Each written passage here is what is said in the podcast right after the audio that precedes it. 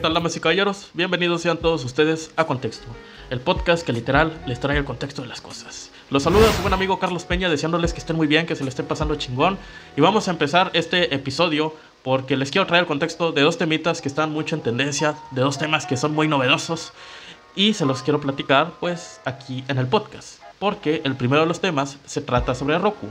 ¿Qué noticias nos trae Roku? Bueno, antes de empezar voy a hacer aquí un paréntesis porque a lo mejor la mayoría de las personas no saben aún de lo que se trata Roku o qué es Roku o quién es Roku. Si Roku es un presidente de un país, si Roku es una compañía de X cosa, si Roku es una marca de ropa.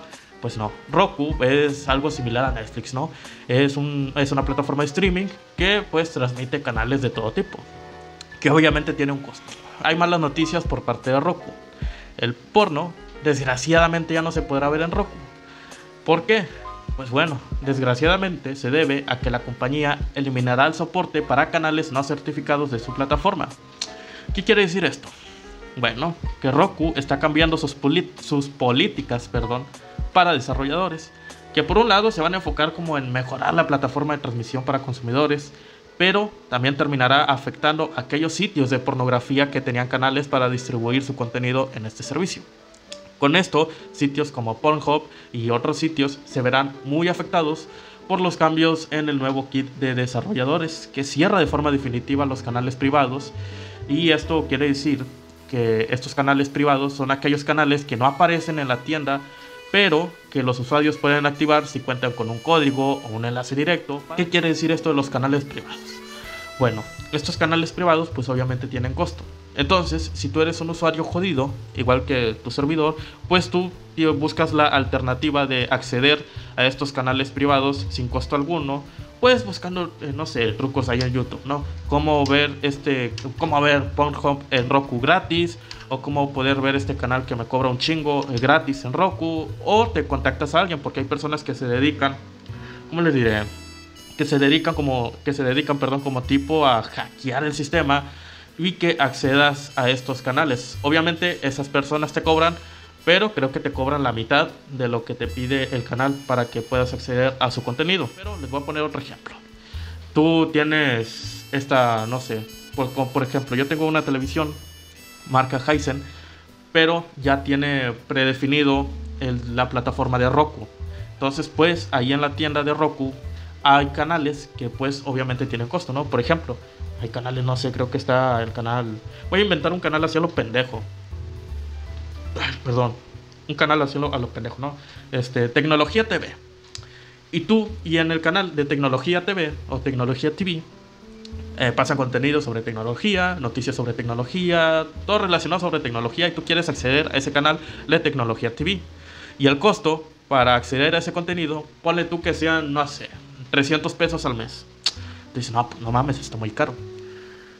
Tú buscas una alternativa en YouTube, típico, ¿no? Típico de jodido. Buscas una alternativa de YouTube y esto es como voy en el buscador, este, cómo ver tecnología TV en Roku gratis. Y aparece un video y en el video te aparecen pues los pasos, ¿no? Eh, puedes acceder, vete a esta página, accede a este código, accede a este enlace, activa el modo de desarrollador de tu TV para que se pueda ah, hacer el truco y demás mamadas. Pero si eres un usuario jodido y además de jodido huevón, que no lo quieres hacer, pues andas ahí en Facebook, ¿no? Publicando en estos grupos locales de ventas, eh, preguntando, alguien que me instale el servicio de Roku, que me cobre barato. Y ya te aparece este Rodolfo Pérez, y te comenta en, eh, la publicación, oye, pues yo activo los canales de Roku, cualquier canal, eh, yo te cobro 150 pesos. Entonces tú dices, ah, cabrón, o sea, el costo del canal para acceder legalmente me cuesta 300 pesos, pero Adolfo, Rodolfo Pérez, me cobra 150. Pues mejor le digo a este güey y que me desbloquee no nada más un canal, me va a desbloquear varios canales. Entonces ya viene este canal, hace los pasos que te, que te decían en YouTube y listo, ya accedes a ese canal con un costo barato al costo legal para acceder a ese contenido de tecnología TV. Es lo que pasaba con este, los canales de pornografía como Pornhub, ¿no? Eh, yo no sabía la verdad, ¿eh? Este, que estaba un, canal ahí de Pornhub de, en, en, la tienda de aplicaciones, en la tienda de canales, perdón, de Roku. Pero si tú eras de esos usuarios que regularmente estaba ahí pegado contenido de pornografía, pues desgraciadamente te tengo esta mala noticia En el próximo episodio no te preocupes, carnal. Ya en el próximo episodio te voy a traer la solución para que puedas acceder a esos canales de forma ilegal, obviamente. Pero bueno, ya de ahí cerrando con esta noticia pajera, vamos a pasar con otra noticia que Microsoft nos tiene algunas cositas de qué hablar. La primera de ellas es que Teams, esta aplicación de Microsoft, entra en la carrera del metaverso con avatares 3D y reuniones inmersivas. ¿Qué quiere decir esto? Bueno, que Microsoft está entrando en la carrera para construir un metaverso dentro de Teams. Pocos días después de que Facebook cambiara su nombre a Meta, en un esfuerzo por construir espacios virtuales tanto para consumidores como para empresas, Microsoft pues va a traer a Mesh. Mesh es como el nombre del metaverso de Microsoft. Va a ser una plataforma colaborativa para experiencias virtuales directamente a Microsoft Teams. El próximo año pues va a entrar esta madre del metaverso de, Microsoft dentro de Teams.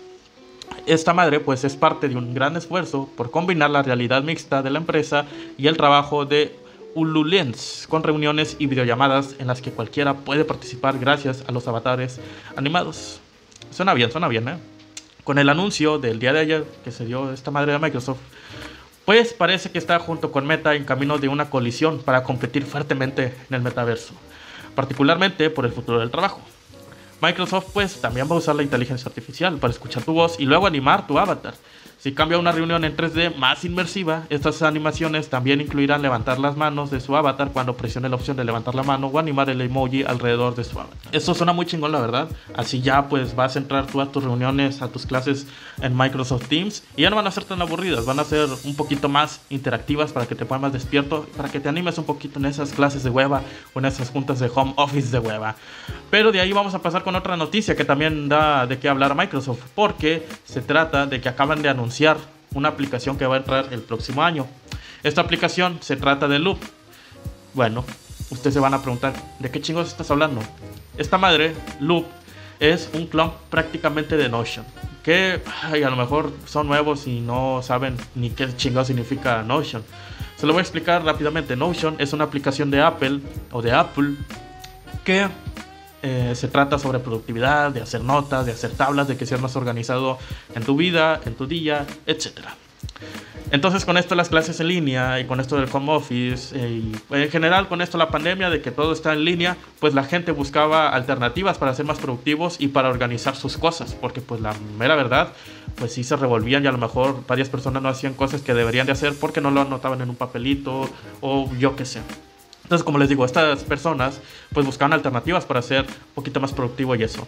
La única aplicación, bueno, hay varios de hecho, pero la, la que según dice que es muy buena en cuanto a productividad, hacer anotaciones y ser más organizado era la de Notion, pero solamente está es compatible pues obviamente por dispositivos de Apple, para las iPad, para los Mac y para el iPhone.